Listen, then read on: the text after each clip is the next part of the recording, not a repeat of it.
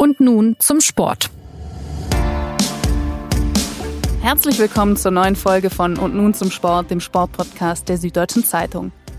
3,86 Kilometer schwimmen, 180,2 Kilometer Radfahren und zum Abschluss noch ein Marathon von 42,2 Kilometern laufen. Das sind Distanzen, die für viele schon für sich genommen eine unüberwindbare Hürde darstellen. In Kombination erst recht eine enorme Herausforderung für Körper und Geist. Ja, und wenn das dann als Triathlon auch noch auf Hawaii zu bewältigen ist, ergibt das das härteste Rennen dieser Sportart.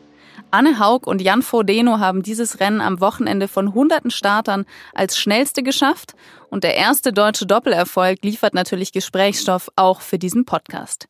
Hier spricht Anna Dreher und im Studio begrüße ich heute Johannes Knut um erstmal grundsätzlich einzuordnen, was da am Wochenende passiert ist und über was wir hier reden. Diese enormen Distanzen muss ja jeder Triathlet über die Langstrecke bewältigen.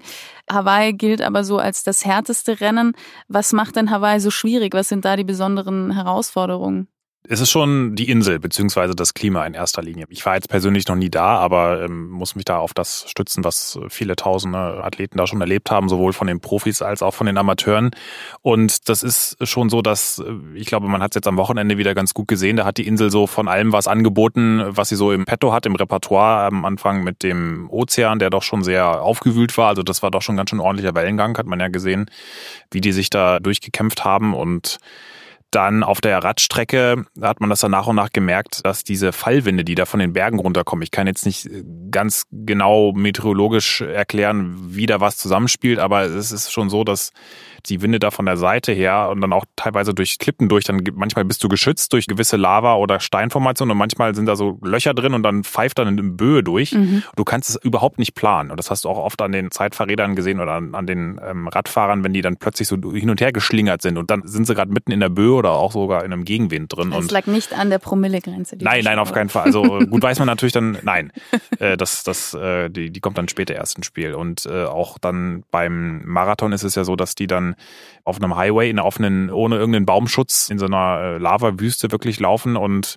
da es natürlich immer heißer wird. Nicht ähm, wie in anderen Rennen, jetzt zum Beispiel in Doha bei der Leichtathletik WM, da sind die ja ähm, in ähnlichen Bedingungen gelaufen, aber nachts, da, da wird es eher kühler oder bleibt es gleichmäßig und da laufen die, je länger du läufst in den Tag und natürlich je müder du wirst, dann kommt noch diese Hitze oben drauf und, und Schwüle und ähm, das ist so eine Mischung, die irgendwann doch sehr, sehr große, ja, die äh, Spezialisten würden sagen, Kühligkeitsmanagement erfordert, dass du da im wahrsten Sinne nicht überhitzt. Und das kennen die Triathleten natürlich und machen das auch sehr gut, aber Sie sagen auch, wenn du einmal da schludrig bist und dich vielleicht nicht runterkühlst und nachfüllst, dann kann es sein, dass du auch einen Kilometer von dem Ziel noch völlig hochgehst. Und das ist schon, das macht es sehr viel unberechenbarer und erklärt auch, warum die Zeiten, ähm, wenn die in Europa teilweise siebeneinhalb Stunden die Männer für einen äh, Jan Frodeno für den äh, Ironman braucht, braucht er auf Hawaii halt eine halbe Stunde länger um das dann nochmal einzuordnen, um 6.25 Uhr ist der Start. Das heißt, man ist wirklich am Ende komplett in der Mittagshitze drin. Genau. Doha war ein gutes Stichwort. Dieses Jahr waren äh, in Hawaii jetzt beim Ironman 30 Grad oder über 30 Grad und auch 70 Prozent Luftfeuchtigkeit. Wir haben äh, vor ein paar Tagen über eine Quälerei ja. äh, bei diesen Bedingungen gesprochen bei der WM in Doha, wo wir dann darauf zu sprechen kam, dass da so viele Starter kollabiert sind oder aufgeben mussten. Jetzt hat man quasi die gleichen Bedingungen Hinzu kommt noch ein sehr anstrengender Wind, wie du gerade mhm. beschrieben mhm. hast.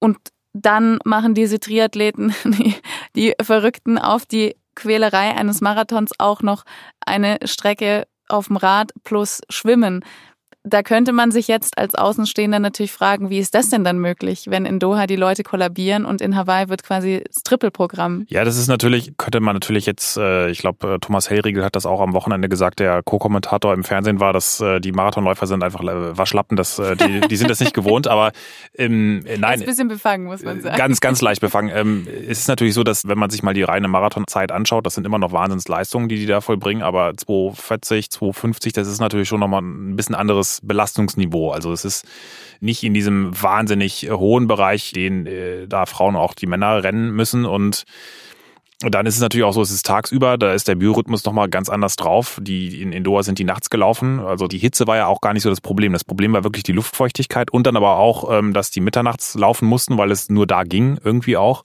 einigermaßen und äh, da der Biorhythmus nochmal zusätzlich unter Stress gerät und ja, du natürlich dann auch äh, in einem anderen Belastungsbereich bist. Und Marathonläufer sind es tatsächlich auch nicht so gewohnt. Triathleten, die trainieren natürlich auch das ganze Jahr, suchen bewusst diese Bedingungen. Für die ist jedes Jahr Hawaii dieser Höhepunkt da und das, mhm. ist, das gehört für die dazu. Die suchen ganz bewusst auch diese Trainingslager, die Bedingungen in, in, in Patrick Lange zum Beispiel in Texas oder Jan Frodeno lebt in Girona. Also jeder sucht sich da auch schon diese Umgebung, in denen er das trainiert und simuliert.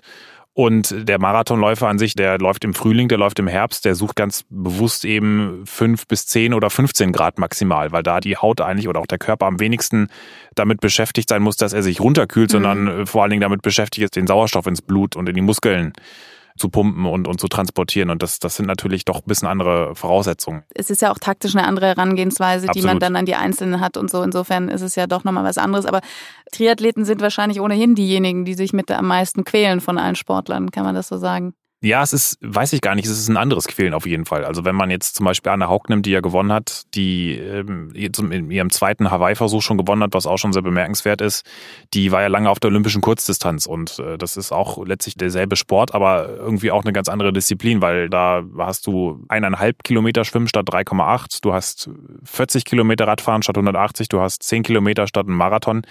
Das ist auch eine Quälerei, aber sie ist halt an einer ganz anderen Laktatschwelle, an dieser anaeroben Kotzgrenze, wie sie auch gerne gesagt hat. Und das ist im Ironman, da bist du gar nicht mal so sehr dran. Du bist eher ständig in dieser kompletten Müdigkeit, weil mhm. natürlich auch im Training, du kannst natürlich nicht ständig 180, 70, 180, 200 Kilometer auf dem Rad simulieren. Klar. Das geht nicht. Genauso wie du ja auch im Marathontraining eigentlich kein Marathon läufst unter Marathonbedingungen. Deswegen ist ja auch immer diese dieser eine Tag so ungewiss, weil du nicht weißt, was passiert wirklich über acht Stunden, wie reagiert mein Körper und dann auch noch in dieser extremen Hitze. Deswegen gewinnen ja auch meistens die, die schon sehr viele Erfahrungen haben, die wissen, wie sie sich da pacen müssen. Also ich würde jetzt nicht sagen, dass es die größere Quälerei oder die größte Quälerei ist. Es ist auf jeden Fall die, die längste oder eine der längsten und ähm, halt eine sehr eigene, weil du mit dem Schmerz ganz anders umgehen musst. Ich finde zum Beispiel ähm, wahrscheinlich Mittelstreckenlauf finde ich fast noch viel. Auch sehr unangenehm, ja. Viel unangenehmer, weil du drei, drei Viertelrunden wirklich am, im völligen äh, hochroten Bereich bist und danach äh, das Gefühl hast, du, du kannst keinen Schritt mehr von den anderen tun. Also das, das waren ähm, aus meiner bescheidenen Zehnkampfkarriere diese 1500 Meter Läufe, das war mit der schlimmste oder auch 400 Meter. Also das ist auch eine Quälerei, aber es ist eben anders. Und da ist natürlich der, dieser, ähm, diese Ironman-Menschen, die das wirklich über Stunden ertragen und natürlich auch sehr einsam mit sich ausmachen. Du hast eben nicht wie jetzt auch im Zehnkampf oder so, dass du Athleten hast, an denen du dich hochziehen kannst. Du musst dich eher so am Leid der anderen hochziehen, die dir dann an der Wendemarke entgegenkommen. Und das ist schon, schon eine sehr eigene Welt, sage ich mal. Dann kommen wir zu demjenigen, der diese Quälerei dieses Jahr am besten äh, bewältigt hat, Jan Frodeno, der den Finisherkranz als erstes überreicht bekommen hat. Der hat danach gesagt, das ist der Tag, den ich meine Karriere lang gesucht habe. 38 Jahre jetzt, ein ganz gutes Triathletenalter, nach 2015 und 2016 sein dritter Titel. Sieben Stunden, 51 Minuten, 13 Sekunden, neue Rekordzeit auch noch dabei. Wie ist diese Leistung einzuordnen im Triathlon überhaupt und natürlich auch in seiner Karriere? Im Triathlon ist es natürlich jetzt auf Hawaii bezogen, was nun mal der größte Wettkampf ist in diesem Sport, ist es natürlich bemerkenswert, weil es lange als einigermaßen undenkbar galt, dass man auf Hawaii diese acht Stunden da schafft, weil das ähm, eben wegen der Bedingungen äh, hat man gesagt, das ist wirklich eine Marke, die ist kaum machbar und Patrick Lange hat das dann im letzten Jahr geschafft, das erste Mal. Da, da waren allerdings die Bedingungen auch deutlich günstiger ähm, oder zahmer, sage ich mal, als in, in diesem Jahr. Und äh, von daher ist das schon mal ähm, eine Marke, die mit der er sich wirklich als absolute Nummer eins in diesem Sport äh, positioniert hat. In Deutschland durch die hohe Konkurrenz natürlich, aber auch international. Und ähm, das ist natürlich eine Marke, die wird erstmal eine Weile, ich, also Klar weiß man nicht, wie es weitergeht mit der Materialentwicklung und, und allem weiteren, aber das ist mal, das muss man erstmal schaffen. Und ich glaube, äh, für, für seine Karriere, das, das hat er zum Ausdruck bringen wollen, ist das schon auch sehr beachtlich, weil du ähm, in diesem Ironman, äh, Ironman-Gewerbe ist es wie im Marathon auch, aber noch viel extremer, kannst du viel schlechter planen, was so ein Rennen und, und ein Karriereverlauf oder auch überhaupt, äh, ja, deine Taktik ist eigentlich dazu verurteilt zu scheitern oder du musst im Rennen so viele andere Entscheidungen treffen, weil es dann anders kommt, dann hast du da ein Problem, dann hast du da einen Plattfuß, dann äh, kommst du beim Schwimmen nicht in die Gruppe rein, dann, dann setzt plötzlich ein Athlet äh, eine Attacke auf dem Rad, dann, dann im Marathon ist es äh, doch viel wärmer oder kälter oder mhm. also es sind so viele Sachen, die schiefgehen und da mit seiner Vielseitigkeit, der auch als einer der wenigen Athleten wirklich in allen Disziplinen äh, das gut kann. Oder alles Könner der Deutschen, ne? oder überhaupt? eigentlich wie so ein bisschen so ein Mehrkämpfer halt wirklich in allen Disziplinen sehr gut ist. Mhm. Nirgendwo absolute Spitze, aber überall sehr, sehr, sehr, sehr, sehr ähm, stark. Und zu sagen, ich kann eigentlich hier alles kontrollieren mhm. in meiner Gesundheit, die ich so noch nie hatte und die vielleicht einer Form, die ich vielleicht auch so nie nochmal kriegen werde, das ist schon außergewöhnlich, dass wirklich alles so zusammenkommt, nahezu perfekt. Und, und ich glaube, deswegen war er auch so dankbar, eben auch, weil er schon in den Jahren davor mit, mit äh, Hüftproblemen und Rückenproblemen vor zwei Jahren äh, schon auch kennengelernt hat, dass es ihm ganz anders gehen kann. Problem ist ja noch äh, gelinde ausgedrückt, ne? Ermüdungsbruch in der Hüfte war also das, das. Also da kann man genau. schlecht noch Radfahren danach. Also das war schon, äh, also letztes Jahr ist er dann überhaupt nicht gestartet. Also da merkt man schon, dass er irgendwie da ähm, ja gewissermaßen so eine Art Vollendung auch hatte. Wenn man jetzt die zwei bestimmenden Triathleten der letzten Jahre nimmt, hat dann jeweils Patrick Lange davon profitiert, dass Frodeno nicht am Start war und hat Frodeno jetzt davon profitiert, dass Lange aufgeben musste oder kann man das so nicht sagen, weil ja. es eben Tagesform ist? Ja, ich würde eher sogar sagen, ich glaube, sie haben eher so profitiert, dass natürlich Patrick Lange davon profitiert hat, dass es diese deutschen ähm, Erfolge vor ihm gab, 2014 Sebastian Kienle, dann 2015, 16 Frodeno, was natürlich, und er war ja 20 16 zum ersten Mal auf Hawaii dabei und ist dann gleich Dritter geworden in seinem Debüt und dann da das Jahr darauf gewonnen. Aber ich glaube, das ist dann eher so diese Konkurrenzsituation insgesamt, dass die sich aneinander hochziehen. Im Rennen selbst dann natürlich auch. Kienle, Frodeno. Ähm, Lange und Frodeno sind jetzt gar nicht so aufeinander geprallt äh, so oft, ähm, wegen der üblichen Vorgeschichten, halt Verletzungen von Frodeno und jetzt dieses Jahr die Aufgabe von Patrick Lange. Aber ähm, ich glaube, das war dann eher so, dass sie dann auch jeder zeigen will, dass er nicht nur die Nummer eins weltweit, sondern auch in Deutschland ist. Und durch diese Konkurrenzsituation halt diese Rennverläufe dann entstehen und die Athleten dann halt dann auch sich eher so dann pushen. Und Jan Frodeno hat ja auch gesagt, äh, er war schon ein bisschen enttäuscht, als er gehört hat, dass Patrick Lange ausgestiegen ist, weil der kommt ja natürlich dann eigentlich beim Marathon von hinten angerauscht. Und das wäre natürlich ein großartiges Duell geworden. Und das hätte man gerne gesehen. Und daran sieht man auch, wie wichtig Jan Frodeno halt es dann auch oder den Athleten es ist, dass sie eben nicht nur gegen irgendeine virtuelle Marke laufen, wie jetzt den Streckenrekord, sondern sie auch wirklich zeigen wollen, okay, ich bin hier die Nummer eins und nicht sagen wollen, naja gut, der ist ausgestiegen, jetzt, jetzt konnte ich es wieder nicht beweisen, mhm. was er natürlich nicht nötig hat, weil die Leistung trotzdem großartig die steht war. ja für sich, ne? Aber es, er hätte es natürlich auch gerne, glaube ich, nochmal gezeigt im Rennen, dass er auch wirklich jetzt dieses Jahr alle im Griff hat. Und äh, das, das zeigt schon, dass was für eine Konkurrenzsituation da in den letzten Jahren äh, entstanden ist, nicht nur Glaubst international. Glaubst du denn, dass er jemand sein könnte, der diesen absoluten Rekord von sechs Siegen auf Hawaii knacken könnte bei den Männern? Gut, ist jetzt mit 38, das ist natürlich jetzt so langsam Bereiche, da wird es schon einerseits geht das schon immer noch, wenn man die Vergangenheit angeschaut hat, weil, weil man kann diese Ausdauerleistung eben äh, in dieser Ü30-Klasse erst so richtig abrufen. Also er ist jetzt eigentlich wirklich im, im besten Alter, aber ich weiß nicht, ob das jetzt sechs, nochmal dreimal in Serie, wenn man auch weiß, wie viel schiefgehen kann und wie selten so ein toller Tag ist. Das hat er auch gerade gesagt, er weiß halt nicht, ob er das je nochmal schafft. Mhm. Deswegen, ähm, also das ist möglich, aber das wird schwer. Und weil wir schließen sehr gerne von der Gegenwart auf die Zukunft und wenn man aber sieht, wie wenig zuverlässig das ist, gerade in so einem schwierigen Ausdauergewerbe, dann wäre ich da vorsichtig, aber äh, ich glaube, das muss er auch nicht. Er braucht jetzt nicht sechs Siege. Er hat äh, sich da so ähm, als, als Figur da etabliert und ähm, das hat er nicht unbedingt nötig, dass er da jetzt äh, nur, wenn er das damit jetzt mit Mark Allen und da gleichzieht mit den sechs Siegen, dass er da jetzt irgendwie, ähm, hat er sich, glaube ich, seinen Platz auch jetzt schon gesichert. Das auf jeden Fall. Was so ein bisschen unterging in diesem Jubel über den deutschen Doppelerfolg, war ja der dritte Platz von Sebastian Kienle. Zweiter wurde das zur Vollständigkeit halber Timothy O'Donnell noch. Mm, Kienle hat diese jüngere Dominanz in die Wege geleitet. 2014 war er der Erste, der dann wieder als Deutscher gewonnen hatte und seitdem hat jedes Mal auf Hawaii ein deutscher Starter gewonnen. Wie schaffen die Deutschen diese Dominanz aufrechtzuerhalten? Und natürlich die Frage, wie lange kann die noch aufrechterhalten werden? Ja, das ist sicherlich sieht man das oft im Sport, wenn dann so eine Konkurrenzsituation auch intern entsteht. Das ähm, sieht man ja auch jetzt, äh, muss ich wieder auf meine andere Sportart Leichtathletik überleiten, dass äh, das natürlich auch da, wenn, wenn Athleten eben nicht sich aus dem Weg gehen, auch intern, ähm, also national, sondern auch den Vergleich suchen, auch sich bewusst Wissen austauschen und sich gegenseitig helfen. Wie bei den Speerwerfern? Genau, oder auch ähm, jetzt äh, international bei den Stabhochspringern, weil, weil sie sagen, wenn, wenn jeder besser ist, dann, dann kitzelt das auch aus mir eine bessere Leistung raus und ich glaube, diesen Austausch gibt es schon lange und der ist in den letzten Jahren nochmal intensiviert worden. Man muss auch dazu sagen, dass Triathlon da insgesamt sehr speziell ist. Du hast eigentlich kaum einen Sport, in dem Profis und Amateure mehr oder weniger an der gleichen Startlinie stehen, wie auch im Marathon. Natürlich laufen die in unterschiedlichen Startgruppen los, aber man sieht sich natürlich an diesen Rennwochenenden, man tauscht sich aus. Die Profi-Triathleten, die, die sind auch ganz bewusst, gehen da auch auf diese Breite zu, auf die Breitensportler und, und sind da nahbar und äh, sind da nicht in ihrer eigenen Welt. Gibt auch viele Amateursportler, die erst nach und nach, wie zum Beispiel Timo Bracht, ähm, aus dem Amateurbereich quasi in den Profibereich gewechselt sind, weil sie irgendwann gemerkt haben, ich bin so gut und man halt im Ausdauersport das so lange auch ja, viel Zeit hat, sie auch zu entwickeln äh, in, in diesem langen, ähm, zähren Gewerbe, sage ich mal. Und da ist natürlich ähm, auch ein Anreiz entstanden, für viele andere Sportler, die sehen, okay, da sind Athleten da, die schaffen das, dann kann ich das auch schaffen mhm. und versuchen. Und da sind natürlich auch Sponsoren da. Das ist eine Situation, ähm, Sebastian Kienle hat das, glaube ich, auch vor zwei, drei Jahren schon goldene Zeiten genannt. Das äh, heißt natürlich lange nicht, dass es so halten wird. Jede Ära geht mal zu Ende. Auch ein Jan Frodeno geht auf die 40 zu. Sebastian Kienle ähm, ähm, also die sind alle jetzt auch so Mitte 30, aber es kommen ja auch wieder immer wieder Athleten nach. Man hat jetzt auch gesehen, Maurice Clavel war lange in der Radgruppe dabei, der ist, glaube ich, auch noch ein bisschen jünger. Das wollte ich gerade fragen. Hat man jetzt Kienle, Lange und Frodeno und dann ist erstmal wieder Ende? Oder? Nee, es kommen schon einige nach. Ein Viertel der männlichen Starter waren Deutsche, also 13 oder 15 von 52 Profi-Startern jetzt am Wochenende. Das ist schon eine enorm große, gute Zahl. Es ist ja auch insgesamt, um das kurz einzustreuen, 260 Deutsche haben sich insgesamt qualifiziert. Mit Profis sind es 279. Ja. Das ist die zweitgrößte Startergruppe von den Nationen her. Nur die USA sind mit 659 Sportlern dieses Jahr in Hawaii besser vertreten gewesen. Also es ist natürlich, Triathlon ist auch schon ein Sport, auch wenn, wenn man diese Ausdauerkomponente natürlich hat. Du kannst da unfassbar viel tüfteln. Am Schwimmanzug angefangen, dann am, am Rad natürlich unendlich, was Tretlager und Windkanal und hier und dort mhm. angeht, bis hin zu den Laufschuhen. Da erleben wir jetzt ja auch nicht nur im Triathlon, auch im Marathon gerade eine irre Materialweiterentwicklung, die auch teilweise ja nicht ganz unumstritten ist.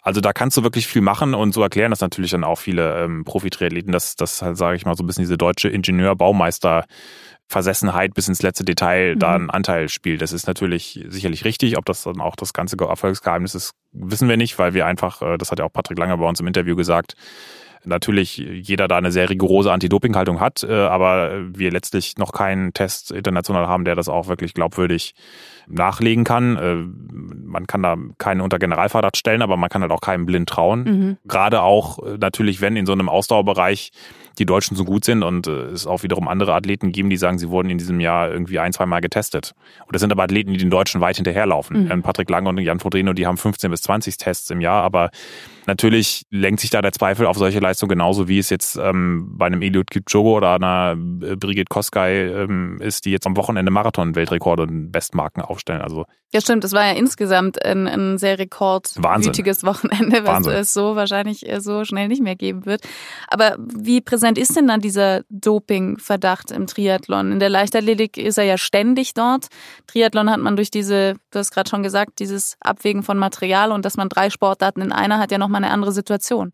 Sebastian Kienle hat uns auch ähm, mal, glaube ich, vor, oder saß mit ihm vor drei, vier Jahren mal in Zell am See und da hat er auch gesagt, dass es gibt, ähm, er, er findet in seiner Sportart ist da eine deutlich rigorosere Anti-Doping-Haltung da, weil auch es sehr viele Leute gibt, die dagegen entschieden öffentlich sich aussprechen, was auch einerseits stimmt, andererseits gibt es das in anderen Sportarten auch mhm. und es ist, ist nicht gerade einleuchtend zu sagen, dass in der Sportart äh, mit der Ausdauerbelastung in diesem irren Bereich das irgendwie keine Rolle spielen würde. Und wir sehen ja auch, es gibt viele Fälle. Es gab auch deutsche Fälle. Ähm, es gab internationale Fälle, es gibt Doper, die weiterhin starten, wie Michael Weiß aus Österreich, äh, noch vor gar nicht so langer Zeit. Also das ist ein Problem.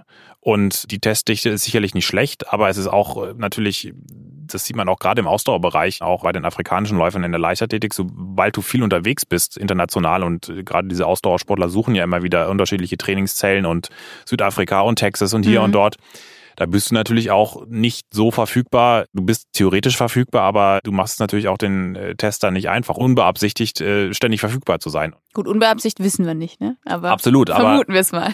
aber es ist lange nicht so, dass man sagen kann, das ist so porentief rein und glaubwürdig, dass wir ähm, hier allen Leistungen trauen können. Das ist es auf keinen Fall. Du hast jetzt quasi die Überleitung vorhin schon äh, geschaffen. Es gab tatsächlich schon mal einen deutschen Dopingfall im Triathlon. Nina Kraft hat 2004 auf Hawaii gewonnen und ihr wurde der Sieg dann nachträglich aberkannt. Das heißt, jetzt haben wir eine tatsächliche Premiere oder stand jetzt tatsächliche ja. Premiere, solange wir nichts anderes wissen.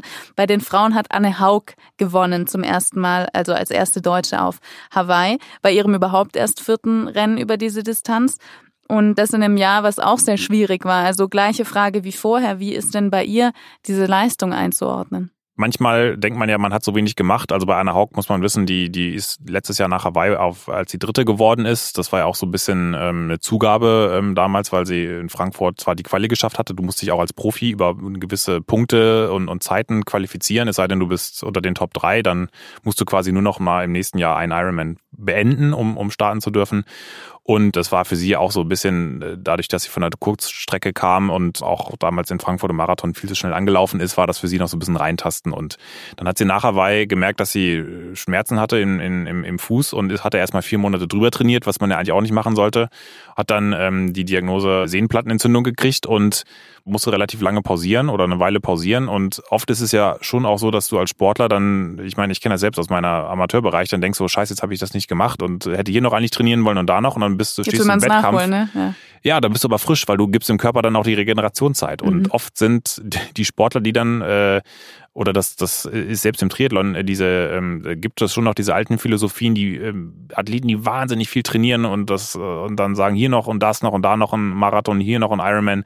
Und die sind dann platt im Wettkampf. Und, und die, die das besser dosieren, und das machen die Deutschen schon auch, ähm, die, die sind halt vorne. Ob das jetzt nur allein daran liegt, wissen wir nicht. Aber es ist zumindest mal, ähm, ist da so eine, hatte sie, glaube ich, auch eine gewisse bei allen Verletzungsproblemen auch eine gewisse Ruhepause, sodass sie, glaube ich, schon noch immer äh, einerseits körperlich erholt war, aber auch mental noch nicht in so einer Position ist wie eine Daniela Rief zum Beispiel, mhm. die viermal gewonnen hat, von der alle erwarten, dass sie wieder gewinnt und konnte da immer noch sehr entspannt reingehen. Und das hat, glaube ich, schon auch viel dazu beigetragen und es ist trotzdem natürlich sehr bemerkenswert, weil äh, dein, dein, dein vierter Versuch und gerade auch, dass sie dann in, äh, nicht nur im, im Radfahren und äh, Laufen, dass sie vor allem natürlich sehr gut kann, sondern auch im Schwimmen so weit vorne war, was ja beim, beim äh, auf der Kurzstrecke immer ihre große Schwäche war, dass mhm. sie da auch ähm, oft schnell zurücklag und das dann nicht mehr aufholen konnte. Ähm, das hat dieses Jahr unfassbar gut geklappt.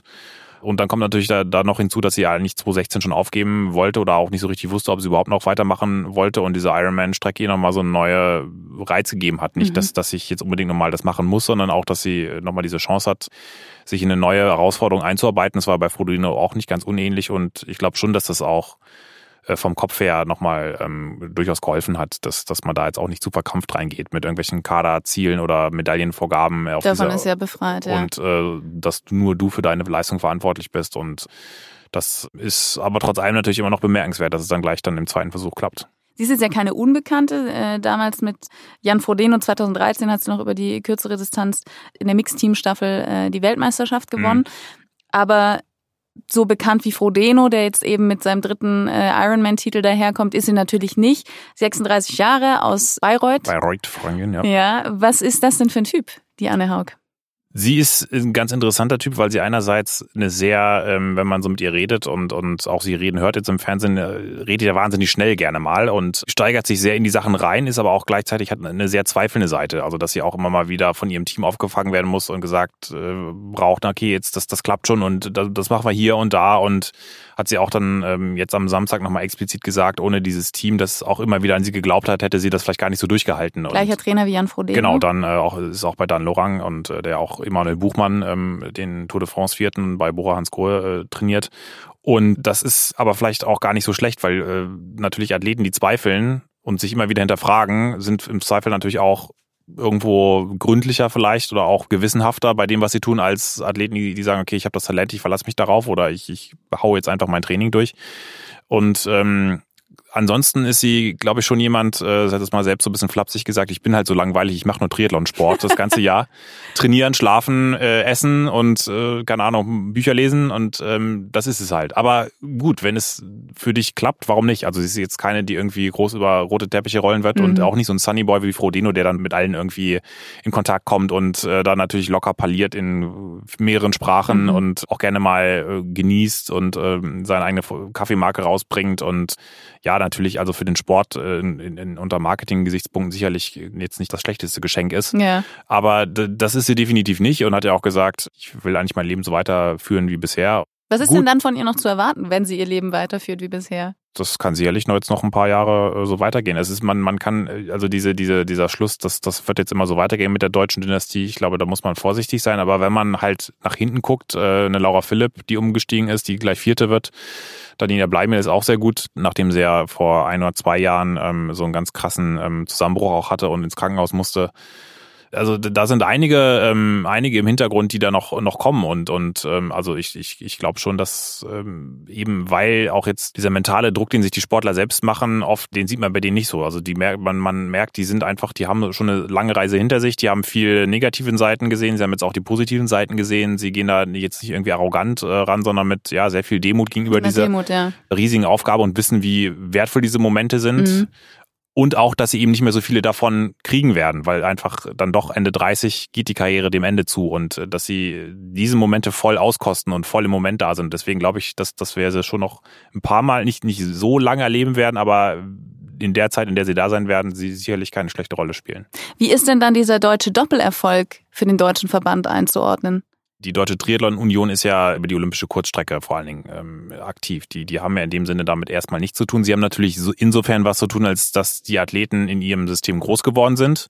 Das lehrt natürlich auch eine gewisse, ähm, dass du dich organisierst, dass du, dass du ein Umfeld um dich hast. Allerdings in diesem Ironman-Bereich sind das ja eigentlich selbstständige Unternehmer. Gut, dann sagen wir, welchen Abstrahleffekt auf deutsche potenzielle nachkommenden Triathleten? Groß, weil natürlich ähm, eben, wir hatten ja schon drüber geredet, diese, dieser Austausch zwischen Breiten, Basis und, und Profi-Ebene ähm, ja viel fließender ist und ich glaube, dass das wird schon sehr viele auch motivieren und weil dann auch der Austausch natürlich ähm, viel einfacher möglich ist als deutscher Athlet, wenn du diese, das sind ja auch deutsche Trainer, dieses deutsche Umfeld ist natürlich omnipräsent und da, da hast du natürlich ganz andere Ausgangsbasis und auch irgendwo natürlich auch ein Anreiz, äh, sowohl vom Training als auch motiv ähm, ja, motivational da dich, dich reinzusteigern. Also das, das, das wird sicherlich noch einen Abstrahleffekt haben. Ich weiß nicht, ob das immer so in diesem absoluten Top-Bereich weitergehen kann, aber ähm, das, das ähm, wird sicherlich noch seine Auswirkungen haben.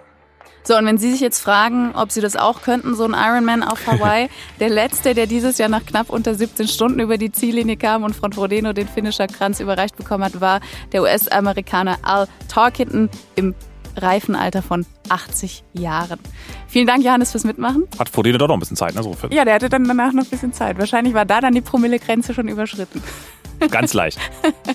Also vielen Dank dir fürs Mitmachen. Kein Problem. Vielen Dank an Sie fürs Zuhören. Die nächste Folge gibt es nächsten Montag. Bis dahin eine schöne Woche. Machen Sie es gut.